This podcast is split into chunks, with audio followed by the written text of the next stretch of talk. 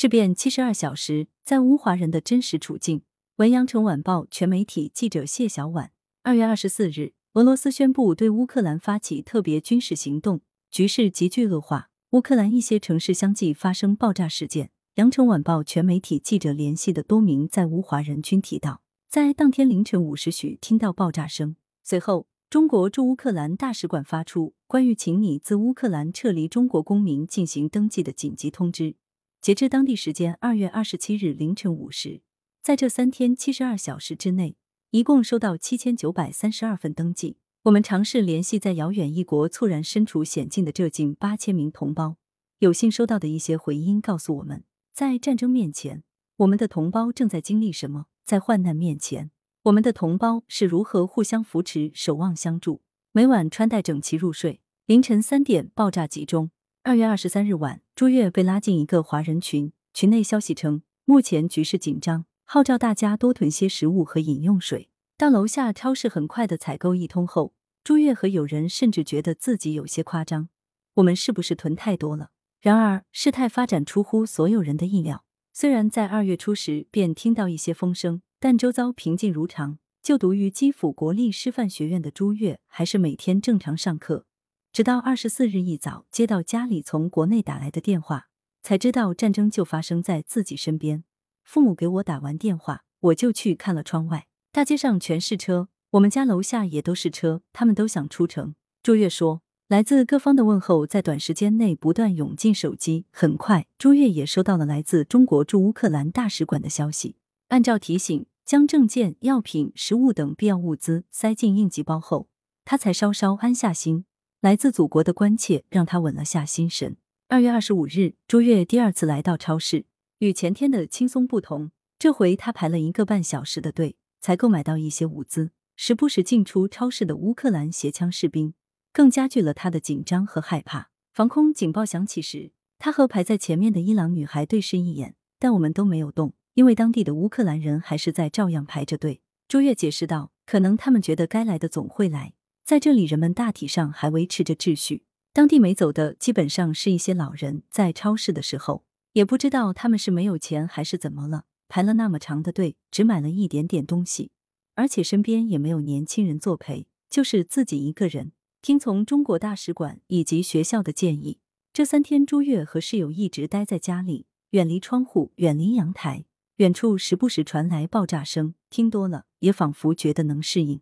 当地时间二月二十六日，乌克兰基辅调整宵禁时间，从二十六日十七时一直持续到二十八日上午八时，持续三十九小时。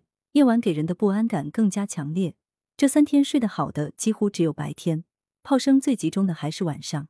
这边每一个人到晚上都睡不好，精神状态都很差，时时刻刻都要保持警惕。我也特别害怕。朱月说，每天晚上朱月都是穿戴整齐入睡，随时准备从睡梦中醒来，拎着应急包前往地下室。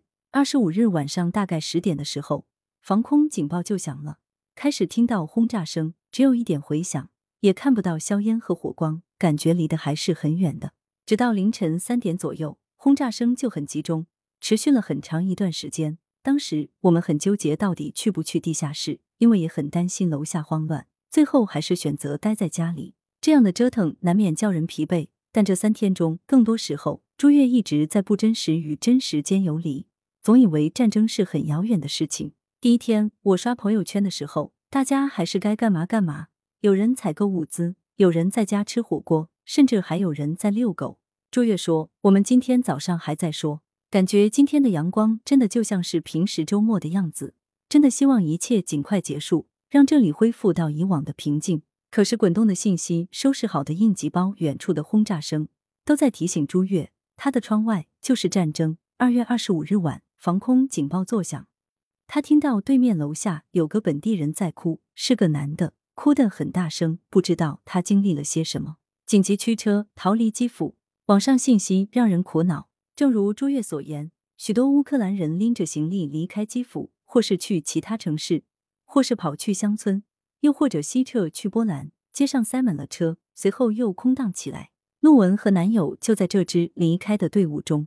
二零一九年末，陆文来到乌克兰及男友的国家，原本只打算旅居一段时间，但因为疫情等原因。他没能按照原定计划在去年回国。在这个陌生的国度，陆文时不时寻找着乐趣，打卡甜品店、中餐厅，分享当地零食，去乡村采蘑菇，到利沃夫滑雪。事发时，她和男友住在基辅附近的一座城市。二十四日凌晨五时许，陆文戴着耳塞入睡不久，便被男友拍醒，被催促着赶紧爬起来。一摘下耳塞，巨大的轰炸声在他耳边炸响。虽然不是在我们附近，但也非常大声。回过神后，他们立马收拾东西回到基辅。二十五日凌晨五时许，同样的时间点，爆炸声在基辅响起。这回陆文还看到了很亮的橘色的光，被狠狠吓了一跳。她已经不敢再睡觉了，和男友商量着，天亮一早便驱车撤往男友老家。那是个偏僻的乡村，相对平静。我们走的时候。已经是事发第二天了，但还是有很多车一直往基辅外面跑，整个基辅逐渐空了起来。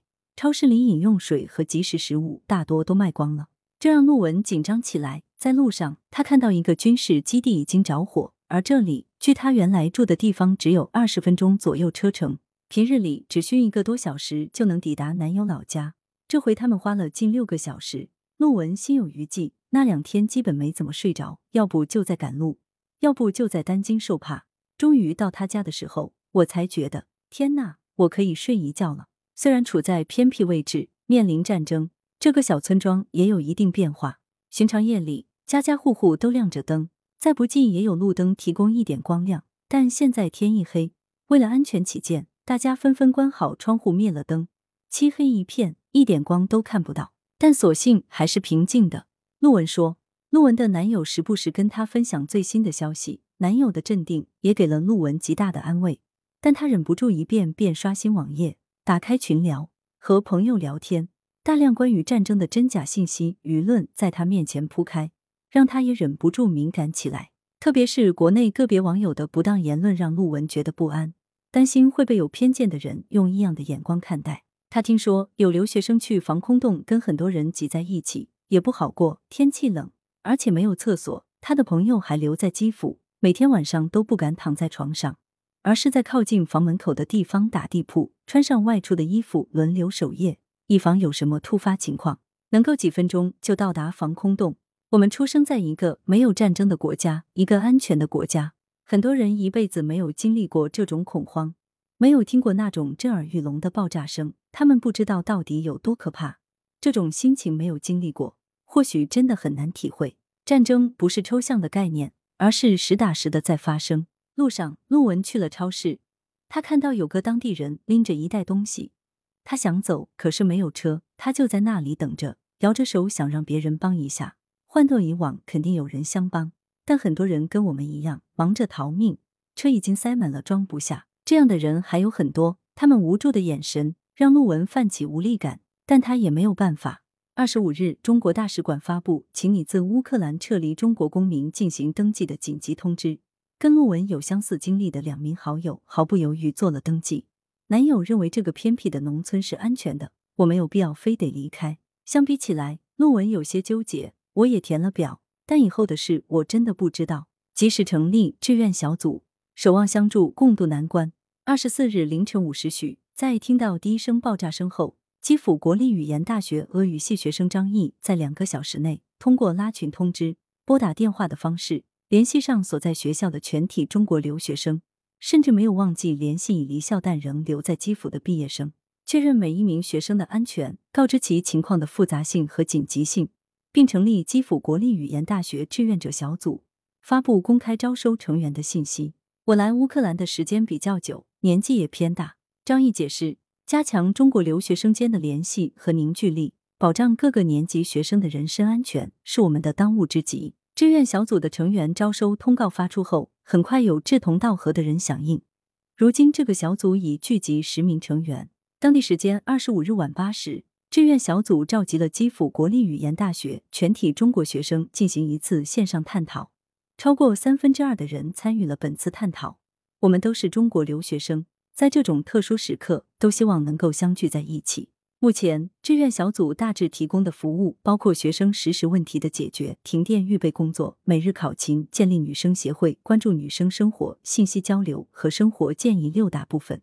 十名小组成员中，有人牵头成立线上翻译小组，利用自己的所学，无偿为所有在乌华人华侨提供翻译服务；也有人承担信息通达的重任，每日如实获取大使馆通告等外界信息，及时传达给每一名同学。每一天，从早上十时到二十二时，志愿小组都会在群里发起接龙，通过考勤确认每一名学生的安全。倘若到了约定时间点还未出现哪名同学的身影，他们将会采取行动，核实情况，必要时候第一时间上报大使馆寻求帮助。每一天，张毅及其伙伴都会面对很多心理防线崩溃的学生，有的是因为战争，每到夜晚，枪声炮声便会响起，很多人无法入眠。有一名同学家的附近就是一个轰炸区域，炮响过后停电又停网，一切来得太突然，让人没法做准备。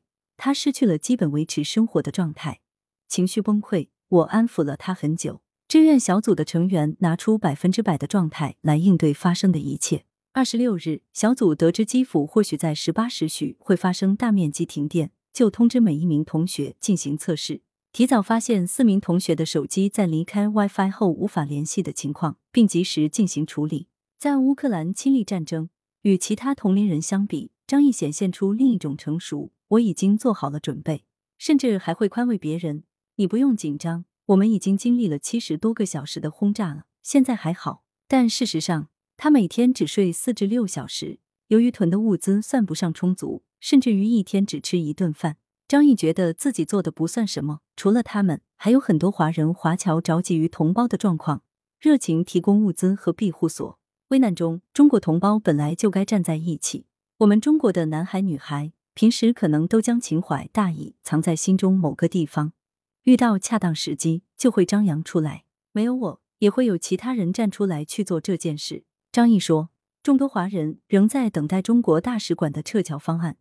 张毅同样进行了登记，但他未过多设想，以后只是在被问及家人时吐出一句：“我想家。”倘若没有这场战争，今年他将顺利毕业，回到祖国去做他热爱的事业。